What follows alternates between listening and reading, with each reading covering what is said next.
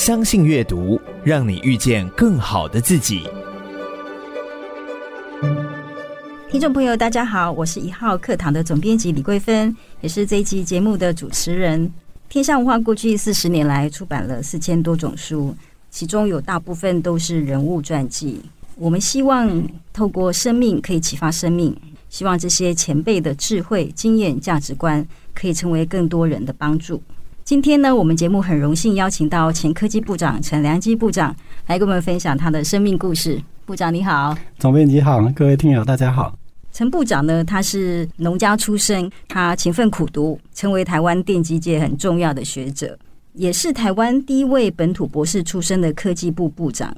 但是除此之外，业界都称呼他为技转王。他移转了上百件的那个技术移转到业界。他在学校开启创业创意的课程。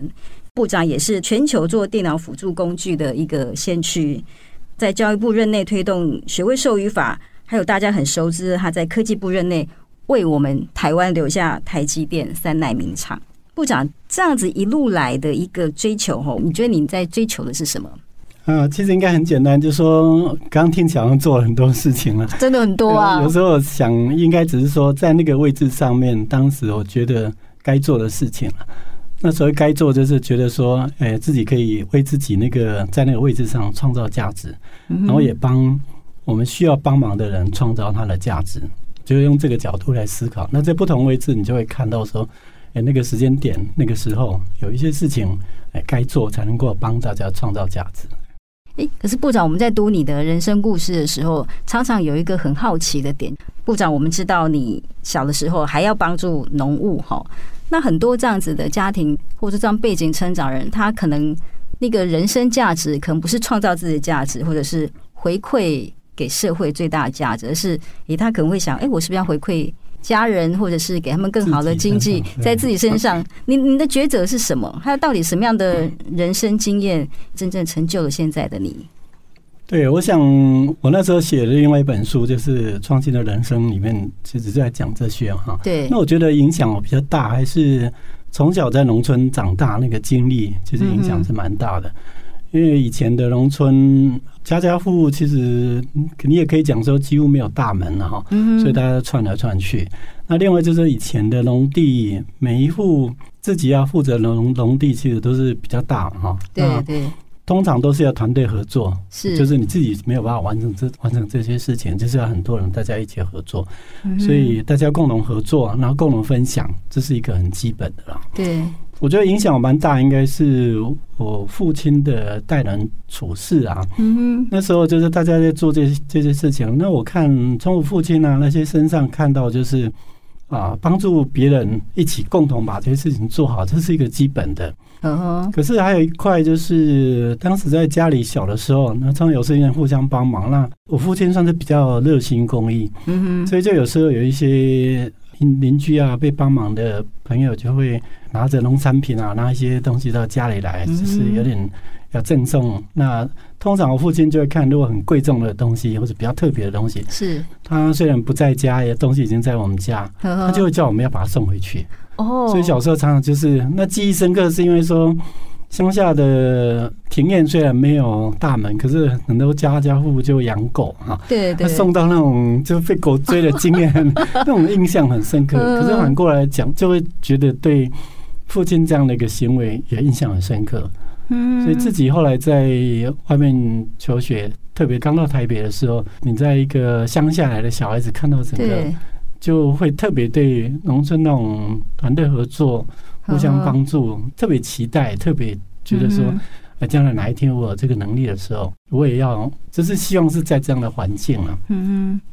那我觉得跟我后来从事 IC 设计也有一点点关系啊。是。那我今天特别把晶圆跟晶片也带过来，意思就是说，现在我们在讲半导体，某种程度就是在一个本来空白的细晶圆上面，有办法堆积很多的智慧，让它创造价值嘛。那有时候我都想想说，你在一个晶圆上面，然后去生产这些有智慧的价值的东西，其实跟我们在农家在农田上面去耕作，然后辛辛苦苦种一段时间，然后把农产品卖出去啊，得到比较有价值的回收，其实意思是一样。那我们也很清楚看到，说我那时候在做 IC 设计的时候，是。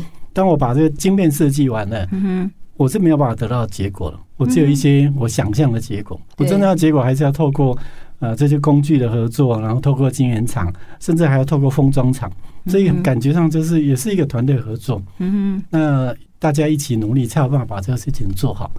所以我我在很多场合就跟很多人讲说，呃，其实现在台湾的高科技好像是一个科技田一样，大家这么努力在一个田里面耕种，只是这时候耕种的是科技的产品。嗯，那同样要这个产品好，要台湾整个经济可以起来，也就是要这么多人，大家能够努力的合作。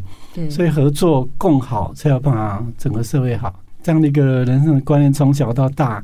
好像是一以贯之，所以就觉得你就顺着这样生活也很快乐啊。部长，我蛮好奇的，因为你十五岁上台北，你就是念建中，然后念台大，你在这种很精英的一个学习环境里面，这么朴实的态度，是不是有时候会有一点跟环境不太一样啊？当然，竞争是说，因为你要创造价值，你就一定要想办法找一些。就是创造别人还不会的东西才有价值嘛，所以呢是往前的迈进。我倒不觉得说会感受到这个竞争了，而是觉得说人类本来就要进步，那就是要有一些人能够贡献，特别透过研究能够找到更多我们要往后走的方向。用这个心态就不会去想到说我不是要跟别人竞争，我其实是希望帮助大家能够往前的迈进。所以就跟那时候我在做研究的时候。呃，我那时候找这些研究题材，我会去询问，比如说现在业界他们可能觉得未来面对的问题是什么？嗯哼。那我们想办法在学校能够早点帮他完成，所以他其实是一个想办法要帮助人的这种心态。嗯哼。那我自己在带学生也会用这样的观念来跟他们聊。嗯。所以学生也会觉得说，哎，我们这么努力，对我来讲，我是在帮助他。可对他来讲，他会觉得。他不是只是为了自己的学位，他也可以拿到学位，好像是一个副产品。其实他真正手边在做的东西是帮助人家，所以那种感觉跟说我只是要打倒你，我要竞争你，其实不太一样。竞争还是有种输赢的这个心态嘛。对对。可是我们是互相要帮忙，所以那时候我记得我刚到台大的时候就做了一件事情。嗯。那时候我就发现说，当我要真的把一个比较厉害的。晶片的设计的东西，把它实现出来的时候，以国内当时的环境是不完整的哦。也就是说，我可以在学校把设计做得很好，对。可是我怎么把这个东西送到晶圆厂、封装厂，然后可以拿回来测试，证明说我的设计是对的，这个过程是不完整。对。那这不完整就在于说，你把它想成我是一个时装设计师啊。那时装设计师把这个设计图画好了以后，他如果没有一个厉害的裁缝师帮他忙，他其实没有办法做得出来。对。可是设计师专心是在想更厉害的设计，他可能心思都在想怎么做一个带领大家往时尚走。他没有空去了解这个裁缝师到底他的技术进展到哪里，这中间是有一个 gap。那那时候我就发现说，如果要把这样的一个鸿沟把它弥补起来，也许要有人来做一些服务的工作。所以那时候我是很大胆，跟当时的国科会就提说，我们台湾的 IC 设计，如果真的要整个人才培育跟技术要上来，你一定要有一个这样的服务的中心来协助。是。那那时候国科会也很好玩，他就说，那没有人提过这个想法，说要要不你要不要来做这个服务的工作？嗯。就其实我的研究生涯不是从自己。专注自己的研究做，而是先执行了一个计划，是帮国内所有做 IC 设计的老师做这样的基础的服务。嗯，那做完这个服务，就发现说，哎，我一边做服务，我可以最早了解晶圆厂这时候在做的技术进展到哪里。嗯，我为了要把这个路打通，我自己要先走一遍了。嗯，所以那时候第一个真正在大学里面可以做出像这样超大型记忆电路的晶片，反而是我先做出来，因为我必须要证明是对的，我才能够让。国内的老师跟学生学，对，然后证明出来以后，我再来教国内想要做的老师跟学生说，怎么样把这个晶圆厂，意思就是说怎么样把裁缝师在缝这个线，它可能有一些限制，所以我们设计的时候就要。遵照这个限制，你设计出来的东西才不会错嘛？哈，对对，才有办法做得出来。那这些东西就变成是一个基本的规则。嗯，那我们的服务的方式就是把这些规则怎么做的告诉这些设计师，那设计师就发挥他的创意。那我们就把这样的等等，把创意弄好了以后，是我们交给这个经营厂。所以这样反过来就是我会知道更多系统的东西。嗯，所以我自己在做研究的时候，我也可以往前看得更远。我跟其他老师也没有说，因为我做服务，我就好像比他差一等，不会这样子。对，那我因为这样比较了解说，经营厂在做这个经营的时候有哪些呃制造上的限制，我可以在设计上做更多的这种新花样。就想想说，虽然是帮别人服务，可是觉得说，哎，其实我自己的收获最多，真的是觉得说，人家讲施比受有福啊，所以那个过程就觉得，哦，每每一次帮人家服务了一些，又觉得自己好像得到更多，那就会刺激自己觉得说，我得到这些是因为我努力帮大家，其实大家也是帮我，那就觉得，呃，当自己有任何的成就的时候，就会觉得说。我应该更多的回馈，因为这个不是我自己有办法做得到，是因为大家这样一起，所以就是那种也蛮好玩的。像我那时候拿到国家讲座的时候，我还记得那时候我的学生还偷偷跑到我的老家去录我妈妈的影片，录那些，哇，觉得这是一个很大的成就嘛，哈，国家的讲座。那时候得奖，后来才发现说，哎，讲座还有奖金，我就觉得很不好意思，说我已经得到这个名誉啊，哈，名那。所以那时候我就想起说，刚总编辑讲的，从小在农村这样长大，是。那能够到今天，呃，有这样奉献的机会，其实整个社会包括教育是给我很多嘛。那我就想起说，那现在在乡下那些小孩子有没有这种机会？所以那时候我就说，那我要把。国家讲座这个一半的奖金就拿回去。那我刚刚提说，我觉得我父亲对我影响很大，所以我那时候就用我父亲的名字，把那一半的奖金拿去我们的小学，再捐给他们，当做他们的奖学金。就是就觉得说，哦，应该要回馈，因为老天爷给我这些奖励，他是鼓励我这样做，可是不是这要给我享受的。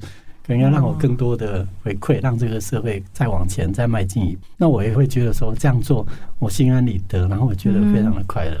哦，部长，你这个捐钱的这种豪爽，会让人误以为你是那个 千亿富豪。没有没有，其实我财力是没有很多，但那时候从农村到台北市来，在建中练的时候，那三年其实就是想很多了哈，特别是高中生的时代，对对。第一个当然会想说，台北这么繁华的都市，虽然是一九七零年代，那对比乡下更是进步非常大。确实，那我很多没有办法到台北来读书的这些乡亲，其实还是在农田耕种。对，那所以有时候就会想说，那我一个人到台北，这样真的是何处是而家嘛？哦，怎么样能够安身立命？这是一个。那可是我的乡亲在那边。种田，不管怎么样，他其实种出来的农作物是对社会有帮助的。是，对，那时候就会想说，那我现在我在这里，那家里给我这么多的资源，让我在这边可以读书。嗯，那我到底有没有创造出比我的这些兄弟姐妹啊，或者有一些乡亲在农田里工作，对社会创造的价值高？嗯，我觉得这次会变成鞭策自己在往前想的时候。你会想的更多，所以我我享受这些资源，那我当然应该要比没有享受资源的人要能够为社会创造出更多东西出来。当时只是想安身立命，对对。那当我所拥有的超过安身立命线，我会觉得说我应该为这个社会做点事。所以其实真的不是说我比较有钱，而是说。自己觉得在台大，台大给我很多的资源，让我能够研究这样往前的迈进。那甚至后来几年，我一直都是台大的讲座教授嘛，哈。那某个程度就是说，薪水是比别人高。那我我刚才提到说，我那时候做很多的技转，这些其实都是觉得是学校资源所带给我的。有那个机会，如果能够真的对大家有帮助，那做一些回馈是理所当然的。嗯，那特别那时候在我们在推 AI 那时候就觉得说 AI 的学习的工具真的是与时俱进了，对，现在 AI 进展那么快，那我们不能要求我们的学弟或者学生们，就是每一个都要从头学，所以有时候他们应该蛙跳式的尽快去接触一些新的该学习的。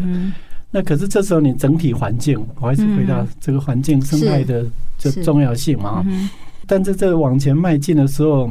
你基本功如果没有，你其实跳上去只是找死嘛，因为你什么功夫都不会，你就要去跟人家闯荡。嗯，对。所以就变成说，专业的训练的基础功非常重要。然后，可是你又要面对未来有贡献，你创意也很重要。嗯，所以变成你一个是要蹲的功夫要过，可是你又要能够想，这中间其实有很多他们学习的形态跟以前其实应该不一样。嗯，但偏偏就是说。台湾现在也花在教育的资源，也许有一些教育的大的案子啊，可是很多大的案子都是有目标性的，对对，所以反而这个用在基本功的训练，包括基本实验啊这些资源其实是相对不足。对，那我自己在电机系，台大电机系也当过副主任，我知道那个资源的匮乏的情形，所以在退休前跟系主任在谈的时候，那我当然就会比较关心我当时这个。当副主任的时候所看到的问题，对对，那我就发现说这些问题好像越来越严重了哈。那缺乏的情况，那我觉得这样对我们学弟妹的快速的跳跃是比较不利。嗯，所以那时候就谈说呢，本来我就在想说，我如果有多了一些资源，嗯嗯，就是不是说我很有钱，我有一些资源，我觉得生活够了，我可以帮忙的。那我是希望说让它发挥比较大的效力嘛。嗯嗯，那既然那边有那个需要，我就说好，那也许我可以有一些。这个手边可以用的资源，我就尽量挪出来，让戏可以把基础功的部分把它打起来。那我觉得有基础功训练啊，那你有这个这个创新的想法，你有勇敢的突破的精神，我觉得面对未来，我们的希望就会更大。那就回到刚刚讲，就是如果我们下一代出来，呃，都有很大的能力，嗯哼那我们退休以后的日子当然也会很快乐啊，因为我们有一代一代 更强的一代来为我们社会往前。推进做努力，那这样其实才是真正比较大的这种，呃，对自己也好嘛。是是，对，其实那个一念之间的那个价值观是可以带来很多的改变。譬如说，那个辛苦并不是抱怨，但是我们在里面看到养分，看到更多人合作的精神，或者是说我们在物质条件上面的看见，或者在我们说它是竞争吗？或者是它是一个合作？部长，你有一句话说：“为自己创造价值，也为别人创造价值。”哎，我觉得这句话也可以反过来谈，就是说，为别人创造价值，也在为自己创造价值。竞争是在这个现代社会很必然的，对。但是我们其实一念之间转一下，为自己创造价值，也为别人创造价值，他也许观念不一样，但是他同样在带进那个成长。那个差别很大，就是说，竞争的话有点像是。啊，大家在现有资源里面去抢现有的资源，是。可是创新或者创造，只是创造一个还没有出现的新天地。对对。所以人们创造一个新天地以后，大家再来享受新天地的资源。那。这种心态上，跟你在奋战的过程里面那种快乐感跟成就感，其实是不一样的。嗯，诶，刚刚也提到那个创意很重要。那我们在看到部长很慷慨的捐赠了台大电机系三个实验室，你那时候实验室取名叫“虫洞企业号良机练工坊”，这个名字哦，它是代表您认为一个创新创业精神所需要的一个态度吗？对，某种程度是这样，因为我从二零零七年开始在台大。那时候创立那个创意创业学程嘛，哈，当时就是把这些想法，其实那时候我就很想退休了，想法想说好，那就交给学生，所以也有点在这个过程里面发现说，面对未来的时代，学生要的可能不是只有这些专业的，而是有更多的东西，他必须带着，就是在学校让他能够有这个能耐，然后带出去面对他新的未来。那其中一块当然就是跳出。现有框架的这些想法，那我想在我们人类历史上，现在最能够代表跳出框框就是虫洞嘛。哦，因为这个是真的，你不知道那后面是什么东西啊，大家都还在预测。但我觉得，就是如果连虫洞这种想法都可以出现，你会刺激大家有更不一样的一些，就是不会在现有我们已知的框框里面去做事。这个跟刚刚总编辑提到说，我们希望。利用生命来激发生命的想法一样，就是我们，所以我那时候就是记者人说一直要命名，我后来就想，哎，虫洞不错哈，就是带出这个嘛哈。那还有就是说，有时候想比较容易，特别在推那个创业学生，就发现说，就像台大学生都很聪明，所以想他们觉得没有问题，是，但是执行上，就是你执行力其实是一个。呃，也是非常重要。嗯哼，那我就想要用什么来代表这个执行力哈？那企业号是一个从我很早以前就很喜欢看那个企业号那个影片，以前都在礼拜六的下午，那就觉得说，哎，他是一个在没有人到过的疆界里面，可是他还是可以把本来准备好的很多的事情，他能够执行彻底。我觉得这个是要很大的勇气，真的是大无畏的勇气。所以你要有步骤、有策略去做，而不是只是空想。所以这时候我就想说，哎，那我们在很多看到很多学生。在学校的研究啊，或者在业界打拼的时候，嗯、那你有很多愿景想法，以后你接下来的执行、嗯、策略的执行，其实也是非常重要。是，那这个就是刚好有一间实验室是他们要做各种工具的练习。那我说，哎，这个最好就是取名叫企业号，而且代表就是大无畏要，勇敢也要有毅力这样的精神的。嗯，那练功好像是比较单纯，就是说。你最终还是你要往七月上七月号之前，你没有一番功夫，你怎么上去啊？所以基础功还是非常重要。而且在将来我们看到，包括未来的所谓量子电脑，那有一些基础的这种电子电池的理念，其实都还是要有。所以那些基础功还是不能忘记。嗯哼，这有点像说，你也不能啊，真的就是好高骛远，那什么基础没有，这样不行。对，那我就想说，我能够在。台湾这样一个呃小小的地区，可是我做的东西啊，不管是技术移转，或者是呃到全世界这种技术论坛去，我们在台湾做的技术都可以变成全世界大家通用的标准。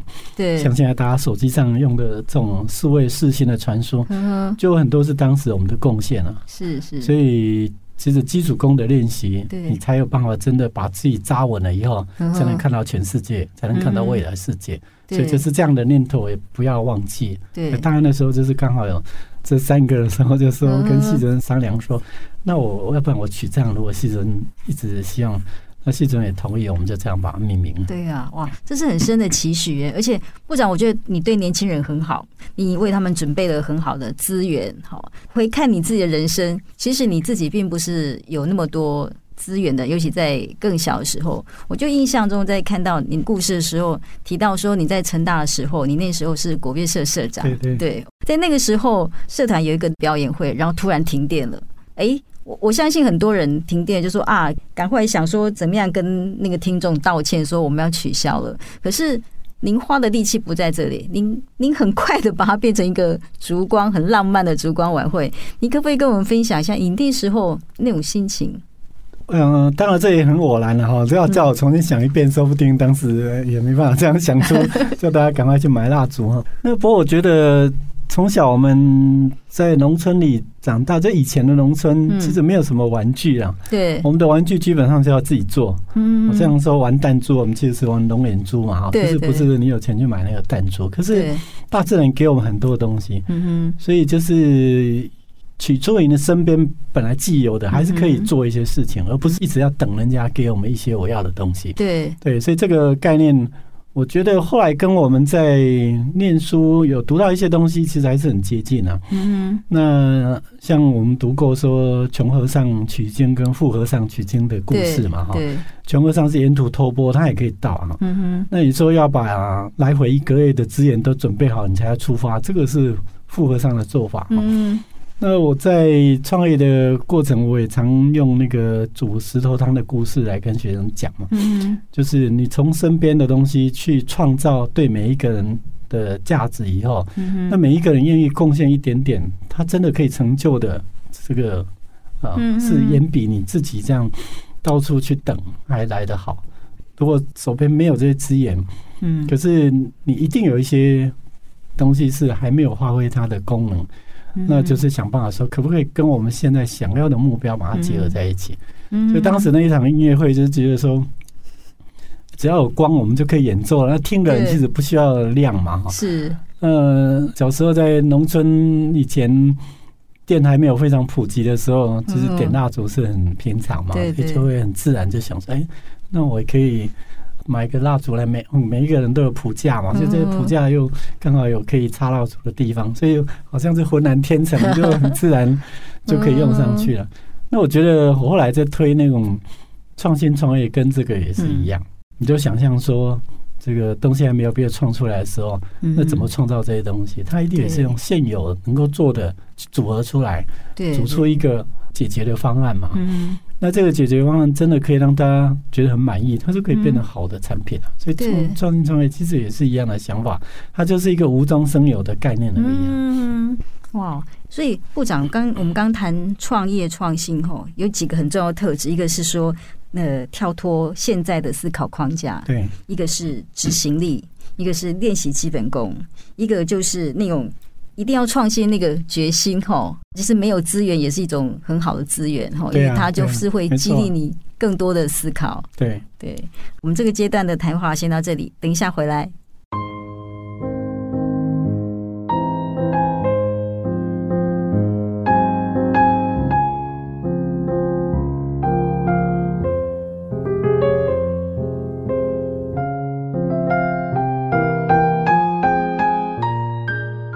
众朋友，大家好！你现在收听的节目是天下文化读书会，我是主持人李桂芬。今天我们的嘉宾是科技部前部长陈良基部长，部长好，是总编辑好，大家好。听众朋友，我们刚上个阶段呢，部长跟我们分享了成功的价值观以及关于创新的一些重要的特质。那这个阶段，请部长来跟我们分享那个沟通协调。为什么要特别请部长来分享这一段呢？大家都知道，从部长在学校、在教育部、在科技部，是推动了很多的改革，其中包括高教深耕计划，以及刚刚提到的学位授予法。然后很重要，在科技部任内的时候，说服了台积电最先进的三纳米制程技术留在台湾。我们知道部长这个人生历程，精英，然后科技人，你们很擅长逻辑思考、就事论事，但是你却展现了科技人很少有的沟通协调能力。我们知道那时候要面对很多不同的利益取舍，那有些很多现实条件局限，譬如说，哎，呃，技术是不是可以做到？资源是不是足够？那譬如说好了，就光我们举一个资源来讲，譬如说水资源，那时候就有些环境保护的想法啦，还有它其实也涉及农民生计嘛，哈，因为它必须灌溉，但是产业发展也必须要水，这么多冲突，你最后怎么样促成这个案子留在台湾？因为这个案子对台湾。后面的经济发展是非常重要的。对，我想这个还是，嗯、呃，某种程度其实是一个同理心呐，哈，就是你同理心这样去想。那我那时候会做这些，我有时候自己也会会常常反省，就是说，那我我到底是什么动力让我愿意去做？嗯，这这往后看，其实。真的做的时候没有感觉，可是说我做那么多事情，其实如果那时候有仔细想，可能也是很累哈。嗯，那那时候不觉得累，有时候会去想说，到底这个力量的来源。那我可能因为这样，我就会去设想说，好，如果我现在要要请大家一起来做这件事情，那大家为什么要跟要跟着我做？团队为什么要跟我做？是你可能要站在他的角度，同理心去想想，说他他的动机到底在哪里？可能因为这样，在推动一些事情的时候，你自然就会去。设想说，那到底这个是不是真的他们要的？嗯，就就是那从他们角度来看这个问题。那这时候我们面对要解决问题的时候，两方面就比较可以有共同的目标，就是不是两边去对抗，然后去去协调，而是说其实是找出大家共同的目标，那就比较容易做。所以那时候。我被紧急被被抓去这个科技部的时候，当然就是台积的事情嘛，哈。嗯哼。那台积当时在整个包装杂志也看到三纳米的设厂的问题，弄得沸沸扬扬的。就上任第一件事情就是去了解台积电到底他们现在碰到的困难是什么，嗯哼。然后再回来看看政府这时候能够协助些什么，嗯哼。所以那时候我才能够在。立法院很大胆的讲说，我们会尽洪荒之力把它留下来嘛？哈，因为刚刚谈过，大家就知道他们的一些考虑。嗯，当然对一个呃制造的厂商来讲，嗯哼，那最重要的资源当然你要有土地嘛，这第一个。接下来就是水电要有，接下来就是人才、技术，所以一一路叠上，还是要有办法完成这么复杂的事情。嗯哼，那而且对他来讲，像当时。啊，张某创办人就跟我提说，你看像这个五奈米，他一投资就是五千亿，三奈米可能是七千亿，那这么大的投资，他也对对他的股东有责任，对对，就是所以每一个人有他的啊必须要肩负的责任，所以那时候我就从这个角度来想说，那对台湾来讲，我肩负台湾科技未来的走向，那那时候我觉得说。三奈米对台湾是非常重要。对，我的重要点着眼点，其实当时想的是说，在整个科技进展过程里面，嗯哼，那整个科技的发展，那时候已经看到人工智慧的重要性。二零一六年底嘛，哈，一七年，所以那时候我觉得未来这几十年的时间，人工智慧影响人类世界非常大。嗯哼，那这个技术它所需要的核心，它的算力的核心。会着眼在未来的三纳米，嗯，就超越当时，当时五纳米都还没有动土嘛，对，所以我们觉得说，我从技术的角度来看，我这个对台湾非常重要，嗯哼。那因为三纳米可能刚好就就是载印着人工智慧进入到人类社会很重要这些载具，如果台湾能够掌握这个关键的话，对台湾未来的地位当然是更好，嗯哼。那反过来对台积来讲。他本来所有这些技术人才是透过台湾这样的基础，他才有办法有在在世界上占有这样领先的地位。所以相对当他抽离的时候，他这个时间上的落差，他不见得可以立刻上去。因为那时候我知道，确实当时台积就有那些压力，让他们因为台湾有这些困难，那国外这时候有很多地方是把这些困难可以帮他解决。有这个状况以后了解，那也会来跟行政院去协调沟通。那那时候正好，呃，蔡总统已经推动前瞻基础建设的计划。那个计划里面其实有蛮多的经费是放在水资源的开发。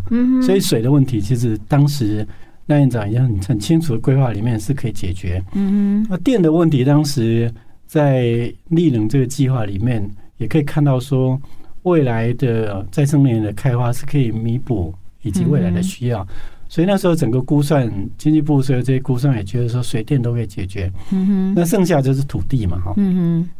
那土地的问题就发现说，呃，科学园区的土地，在我到科技部之前的几年，其实科学园区的环评是整个停下来了。嗯。因为他在中科开发的时候，那时候有一个诉讼案，是啊，他们败诉嘛。嗯哼。败诉被法院勒令，就要求整个开发案停下来。嗯。所以你土地的开发就变成是。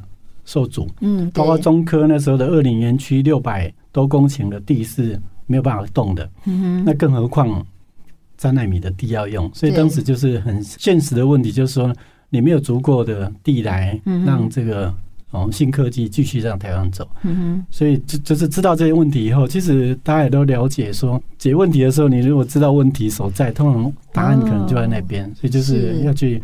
那显然第一关就是要过那个环评。嗯，那我就发现说，自从那个诉讼结束以后，当时是有个条件，就是你将来做这园区土地的开发的环评之前，要先做政策环评，就是你等下告诉全民说，为什么我要科学园区要继续开发，对，然后才决定说我要开发在哪一个地方。这第一关都没有过，所以政策环评没有没有完成。所以就是看你要不要往前走。那那时候我我刚刚讲说我的习惯就是觉得说，你要先设想这整个环境做好对大家有没有帮助，所以同理心还是必要。是。那我那时候就找园区管理局大家来商量嘛，哈。那也知道问题所在。那我因为在学校跟这些环境保护的教授也比较熟悉，我知道他们想要什么，大家都希望这个环境好。对。所以从这个角度，我就跟环评委员也讲说。第一个是科学园区这么多年来已经证明说，我们可以让环境的保护维持到非常棒的地步。任何不想要的排放，我们都可以限收在园区里面。对，那出去的都是不会影响到整个环境。那这个条件反过来应该是，台湾到底还需不需要高科技？要的话，我们应该把这些高科技的需要，把它框在园区里面，对我们可能帮助最大。对，那我们共同来把这个要求做好，反而是对台湾的环境是最大的照顾。就政策上，我们要不要做科技？所以这个政策环评的论主点就非常清楚。嗯，对。那如果要的话，我们再预估台湾未来的整个高科技的产业用地到底要多大？嗯，那这个的牵涉国土规划，我们就应该去想长远一点。嗯，所以也把内政部那边一起找了研商，就是就是整个台湾国土的规划、经济发展的需要。我们需不需要透过科技来继续带动经济？那要到什么地步？所以这样大概就可以想清楚说，哦，那这个政策确实需要。然后我们也可以保证说，我们把所有对环境需要的维护，我们在这里园区里面把它做好。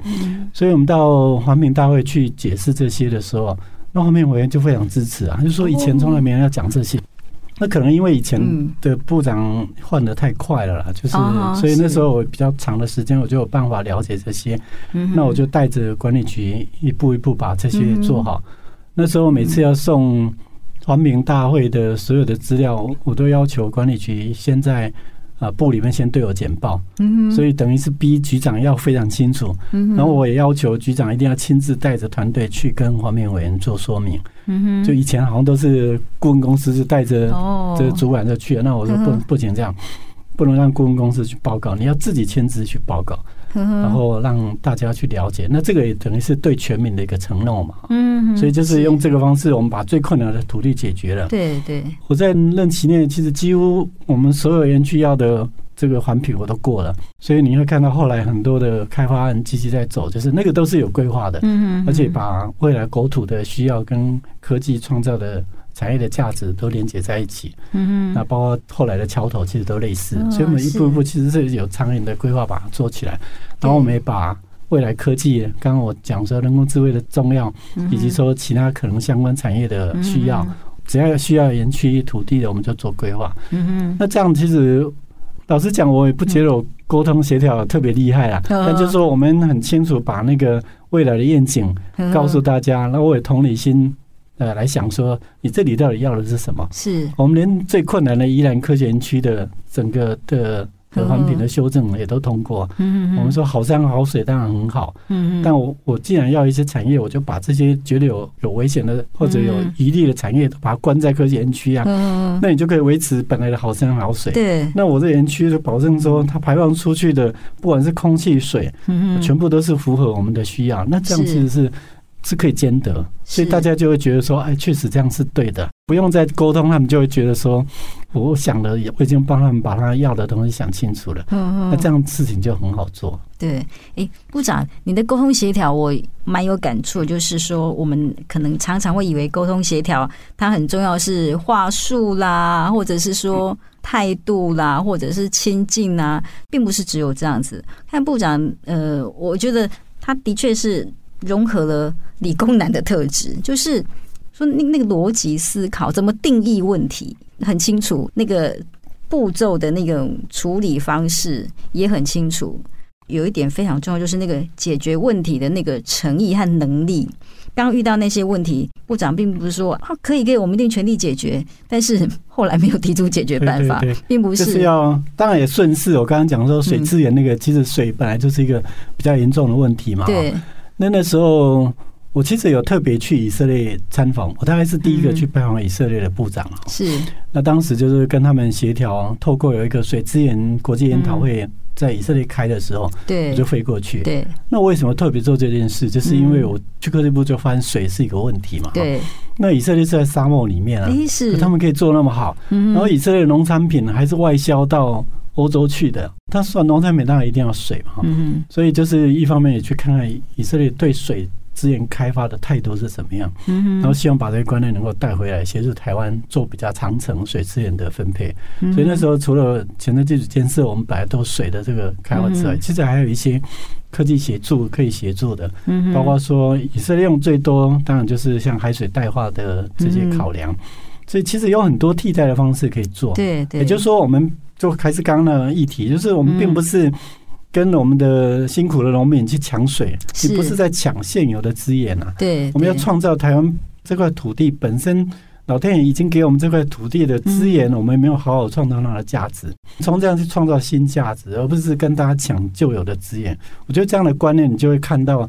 空间是非常大的，不是不要限制在你眼前看得到的资源。你转个弯，明明就有一个大片的资源在那边，为什么不转个弯过去，把这些摊开来看，他就会觉得说：“哦，原来真的啊。”这个就是回到为什么那时候我就会跟想觉得说，这个电机系的学生，嗯，说不定有点进到虫洞去想一想事情的，是不是很重要啊？我转个弯，明明那边就是一片资源那么丰沃的地方，我为什么要苦苦大家在这里一直跟你抢？这个小小的资源，我觉得这样的心态一打开，你就会发现说，哦，其实大家还有很多东西都可以谈的，根本不用这么那么激烈的为了那个吵了半天的。对，部长，我觉得以这样子的那个方法来解决危机，它的成果不只是解决当下那问题，它其实是为了为现状预备了更多处理未来或者是面对未来的能力。对。那部长，其实在这个分享过程里面，我们也很好奇，就是说，其实我们看到那个信念很重要。对，其实你那时候你也可以说啊，那我不要做部长，你要人生很多选择，学校学生都一直欢迎你回去。那你那时候为什么会坚持下去？呃，一方面还是回到就是说啊，价值的创造嘛。那时候看到这些机会，那加上说。呃，那时候在推人工智慧的时候，嗯哼，那我这个信念是因为我在学校已经有一些很多实作的经验，知道说这个技术对人类的重要性。对，那所以当我有机会进到政府这个位置，我发现说政府内部并没有人特别关注的时候，嗯哼，那我自己会觉得说，老天爷给我的使命就是要把这件事情做好。嗯哼，所以在还没还没有做好之前，也还没有人可以承担这个责任的时候，就觉得说，那你还是要尽力。那我自己也知道，说我不会在政治圈里面待很久嘛，所以那时候就是真的是一天当好几天在使用，就觉得说这个好，我们等一下再谈 的 取舍。毕竟我们是呃，我们算专业经理人啦，这样说哈，就是我专业进来帮忙。那那而且这个这个位置也是等于。人家请你来做嘛，所以我我老实讲，我也不确定我可以待多久。那我们就希望说，我已经看到我有这个任务要做，那就是尽量善用时间，把事情赶快做好。所以就是会会有跟时间赛跑的这种呃情况出现，是这样来的。对，也是内心非常强大哈。那个价值观，那个愿景，如果我们真的是可以看到的话，我相信很多问题，它会因为这个价值观从虫洞跳跃出去了。对，对，所以那时候我在，我去教育部，其实就尝试要推一个对教授的价值创造计划。嗯，就是我那时候推了像高教深耕计划，我那时候也想，当然就是要让高教能够发挥价值嘛。嗯，那其中一个观念要改，就是说。每个大学应该要想想，我们社会给大学这么多的资源，嗯，那你大学回馈给社会什么东西？对，所以大学对社会有责任。所以那时候我就提出一个大学社会责任计划，是这样的。那对教授呢，我觉得说，我自己是透过这么多年这样，然后培养自己在专业上面全球的能力嘛。那我觉得台湾的很多的教授其实也是。台湾给他资源以后，培养他现在能力也是非常好。对。可是因为这个环境的使然，让这些教授少了一个机会，说他其实也可以为台湾、为他所熟悉的专业创造一些价值。嗯。所以那时候我就用这个观念提说，那从政府对环境建制的角度来讲，是我们可以设法让有这样能力跟。这个想法也有这种意念的教授，他也可以跟我一样来创造他专业的价值。所以那时候就用这个方式来推一个。那其实有很多教授非常欢迎，他说以前没有这个机会，让他有这个机会，他其实可以把他的多年的研究变成对社会上的价值。那个也是一样，就是回到说我在的位置，我就是想办法要发挥我的价值，帮我所服务的人创造他的价值。对，他就发现如果我在教育部或者科技部。那我是服务这些教授，服务这些老师跟学生。嗯，那其实每一个老师跟学生有他的价值在。嗯，那老师就是发挥他的价值，那学生的话只是想办法让他这时候应该是学生的那时候的价值。我觉得就是激发他学习的动机。就是学生最大的价值是我们把社会资源给他以后，他能够在这个环境底下真的学习到一些。可以带动我们未来的社会，所以这时候学生真正的价值是他学的越多越精明，他对社会的帮助是越大。嗯，他价值应该这样。学生如果觉得说我没有学习的动机，这是非常大的问题。嗯，就就前一阵大家不是讲，哎，学生有躺平族啊，或者什么？对，他会躺平，就是他没有动机啊。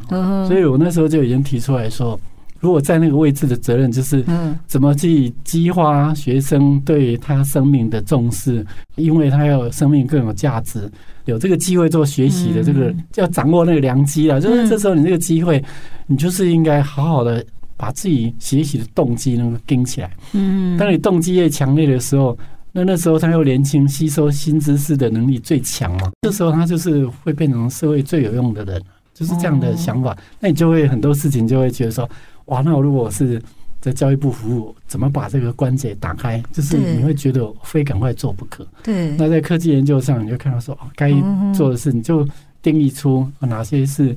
呃，这个时间点我要赶快完成的事情。嗯、是，哎，部长，我觉得你有一个很清楚的价值观，还有自己要追求或坚守的理念，强到一种，不管你你旁边的环境有时候是辛苦的、压力大的，或者是变化大的，你都可以很清楚的用它来引导你的人生做决定。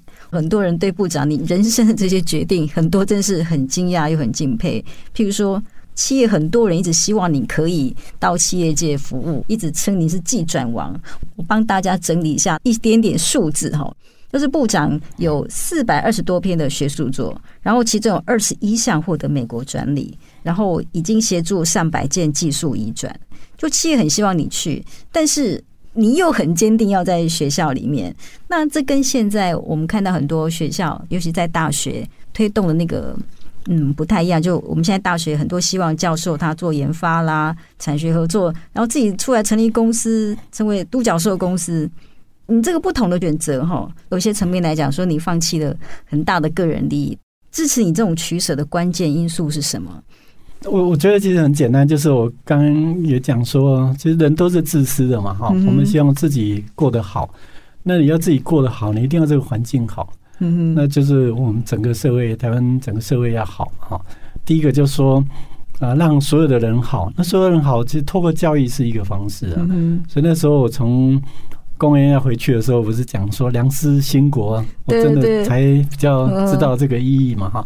那这些好的老师，就应该让每一个老师发挥他自己的价值功能。嗯，因为现在的顶尖大学有很多教授，他做的是比较专业的东西。嗯，他的专业的知识。说不定他应该带着这个知识去创造新的产业，对社会的贡献更大。嗯哼。但是不是说他一定要离开教职？他可以一段时间在这个技术最需要的时候去把它做出来。嗯哼。所以就是每一个老师现在其实他只要把自己的定位做好，那做什么事只要对社会整体来看，就是大家是一个。团队合作嘛，不是限制说你一定要做什么，你要，而是说每一个人有他的分工的形态。是，甚至我那时候也提说，社会科学将来也很重要啊。嗯，尤其现在科技转的那么快，如何让新生代、下一代走出校门的时候，他已经准备好他的工作的心理准备。嗯，这种速度快的现实面。那自己生活的协调，他有一些技能在学校就应该学会。这时候很多社会科学的理念可能要让他们知道，哲学理念要让他知道。嗯，因为他面对的是比我们会复杂更多的环境。嗯，那这时候他在学校要学，所以这时候相对来讲，就是呃文史的老师啊，或者社会学的老师，他不是不重要，他反而有更多要重要。嗯，可是他教导学生的内容。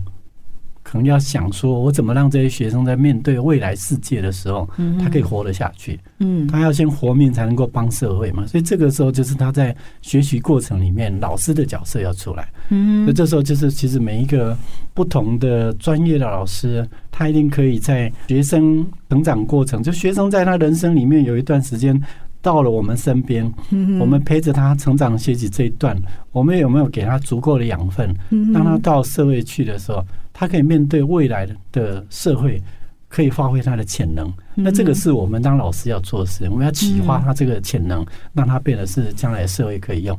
所以想一想，自己就会觉得说，哇，好多事情可以做。我在任何岗位上都应该，因为社会是一直在往前的迈进，是那就觉得说，其实想一想，生活也很有乐趣啦。因为就是每天都有一些东西要往前的迈进，每天你都会觉得说。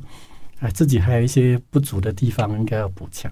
部长，你好客气。您刚刚一直跟我们分享那个种田或农夫的那个理念，哈，就说培育人才，其实您看到是这片田它生生不息的生机。对，你不是只看到它这一季的收获。这一片田这样生生不息的下去，它是带给我们说台湾或者是这个世代，它是一个更大的贡献。在你的选择里面，我相信到现在还有一。一个选择是大家觉得好遗憾哦，部长，你为什么要离开科技部？一方面是对那个公众的服务是一个很大的一个贡献，你也是那么有活泼生机，然后又有很大愿景的人。然后一方面是生命中很重要的人。那在那个过程，你那个选择的时候，你内心的那个自我对话是什么？嗯、呃，对，这个很多人问哦。其实对我来讲，我都觉得反正很简单哈。呃，今年是我跟我太太结婚四十年了哈。那、呃、不管怎么样，从一开始认识到后来决定要结婚，那个承诺一直是在我心中，所以我都觉得说我太太帮我做了决定。嗯，所以我在做那个决定的时候，根本没有任何犹豫，很自然就说那是只有我能够做的扛起来的责任，没办法假手他人，所以很清楚就是说。那个时间点，那是我的责任。那当然，其他就是说，我担任的职位或者相关。那我刚才提说，从上任第一天，我几乎就是一天当好几天在用，就是希望把一些事情至少做出那个方向，让大家可以跟。那我觉得，也许老天爷也觉得说，那时候几个。布局的方向都已经很清楚了，那也展现说这样确实是可行的。那接下来怎么去执行，其实是大团队在执行，可能不见得是需要我。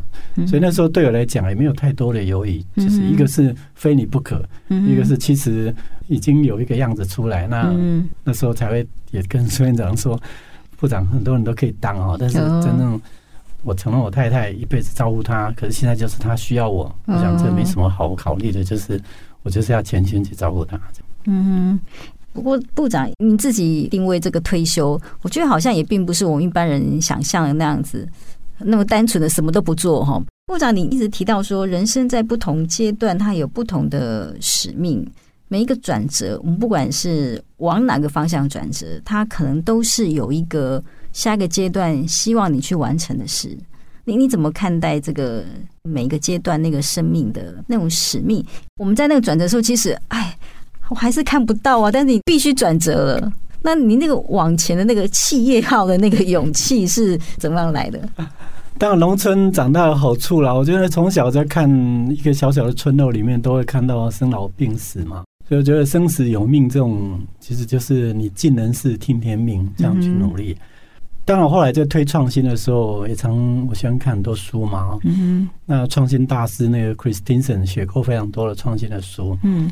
他在二零一四年吧，他就写了一本《如何衡量你的人生》。是。我觉得那里面讲的非常好，就是老天爷把你放在这个位置，你到底帮助多少人？这个是你死后会被觉得人家怎么衡量你人生一个最重要的考量。嗯。就对我来讲，我觉得。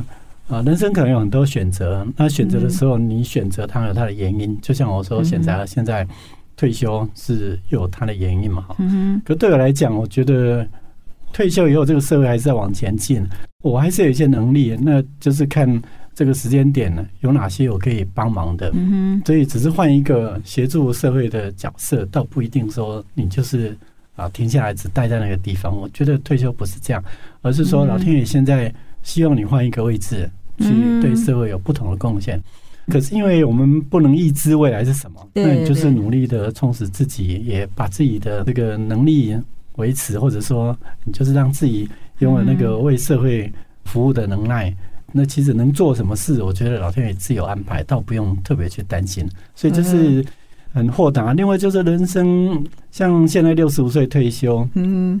那我们看说，以现在人类的情况，就是可能还有十五年是身心都非常健康的时候，所以也许也是一个时机点，就是说，那未来一二十年也有足够的时间可以累积，说你可以真的让自己对社会有不一样的贡献。所以心态上其实就是也非常的放松，你本来就是还有力气，那一定会有可以你帮忙的地方，所以也不会去担忧说明天会怎么样哦，觉得。老天爷自有安排，你就是自己把自己该做的事情做好就够了。部长，我觉得你有一个很积极的态度哈，不管是问题拿到你前面，或者是人生拿到你前面，你都有一个精神是定义它，然后决定自己怎么样去走接下来这一段路。部长，我们最后想请你跟我们的听众朋友分享，尤其我们年轻朋友，他终身可以应用的一个价值观会是什么？